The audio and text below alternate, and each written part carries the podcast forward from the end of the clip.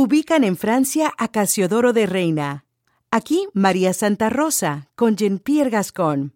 Estos son los hechos, acontecimientos sobre la Biblia. Los Hechos es presentado por vivelabiblia.com, un sitio de las Sociedades Bíblicas Unidas para ayudarte a entender mejor la palabra de Dios. Nuestro reportero Jean-Pierre Gascon se encuentra en estos momentos en Francia. Hemos ubicado a Casiodoro de Reina en una reunión con amigos traductores de la Biblia y la duquesa Ferrara, hija del rey Luis XII de Francia. Esta tuvo que abandonar su palacio italiano por el fanatismo religioso de su hijo, que no estaba de acuerdo con sus ideas protestantes. Desde París, informa Jean-Pierre. Estamos en el sur de París, en el castillo Montargis, donde la duquesa de Ferrara estuvo reunida hace unos momentos con Casiodoro de Reina y sus amigos los esfrailes y traductores de la Biblia, Juan Pérez de Pineda y Antonio del Coro. La mesa está presidida por dos libros de tamaño desigual. El idioma que están utilizando es el francés, que es común a todos los presentes. Duquesa, ¿podría decirnos lo que le expresó a sus invitados en la reunión? Les dije, podéis contar con mi ayuda. Siempre he respaldado la traducción de la Biblia. Este ejemplar de la Biblia se publicó en Ferrara con la protección de mi esposo. Tiene una hermosa letra gótica y reproduce por primera vez una antigua versión judía del Antiguo Testamento realizada en España. Don Casiodoro de Reina, ¿qué opinión le merece esta traducción? Bueno, en primer lugar, agradezco profundamente la ayuda de la duquesa y su respaldo. Para acercarnos al texto hebreo, además de consultar los originales, tenemos delante la traducción latina de Sant'Espagnino y esta antigua traducción española que contiene grandes errores. Algunos por el odio que los rabinos tienen a Cristo y otros por su extremo literalismo. Creo que debo decir esto, no privándola de la alabanza que justamente merece, ni encubriendo con envidia la ayuda que en la nuestra hemos tenido de ella.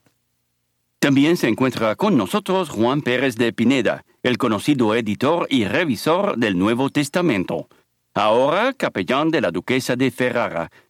Juan Pérez, ¿en qué actividades está trabajando en este momento? En París estamos dirigiendo una edición del Nuevo Testamento que ya imprimí en Ginebra.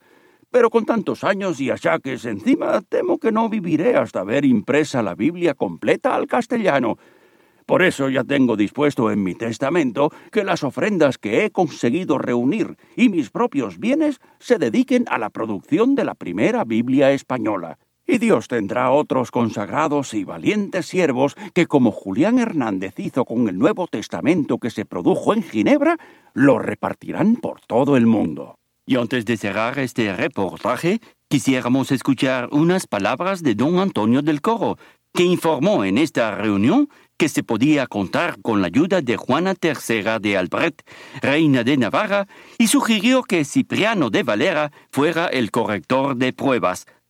La intención de nuestro Dios al dejarnos esta palabra ha sido conocer a toda criatura. Estimamos que es un crimen de Su Majestad cometido contra la persona de nuestro Dios al querer prohibir la lectura de esta palabra a toda criatura.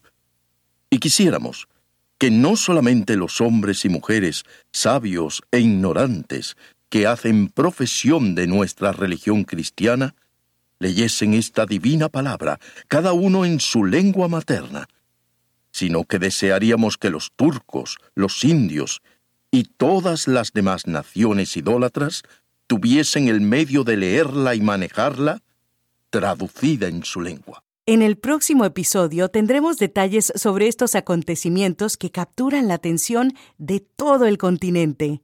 Escuchó los hechos, acontecimientos sobre la Biblia, una presentación de vivelabiblia.com, un sitio de las Sociedades Bíblicas Unidas para ayudarte a entender mejor la palabra de Dios.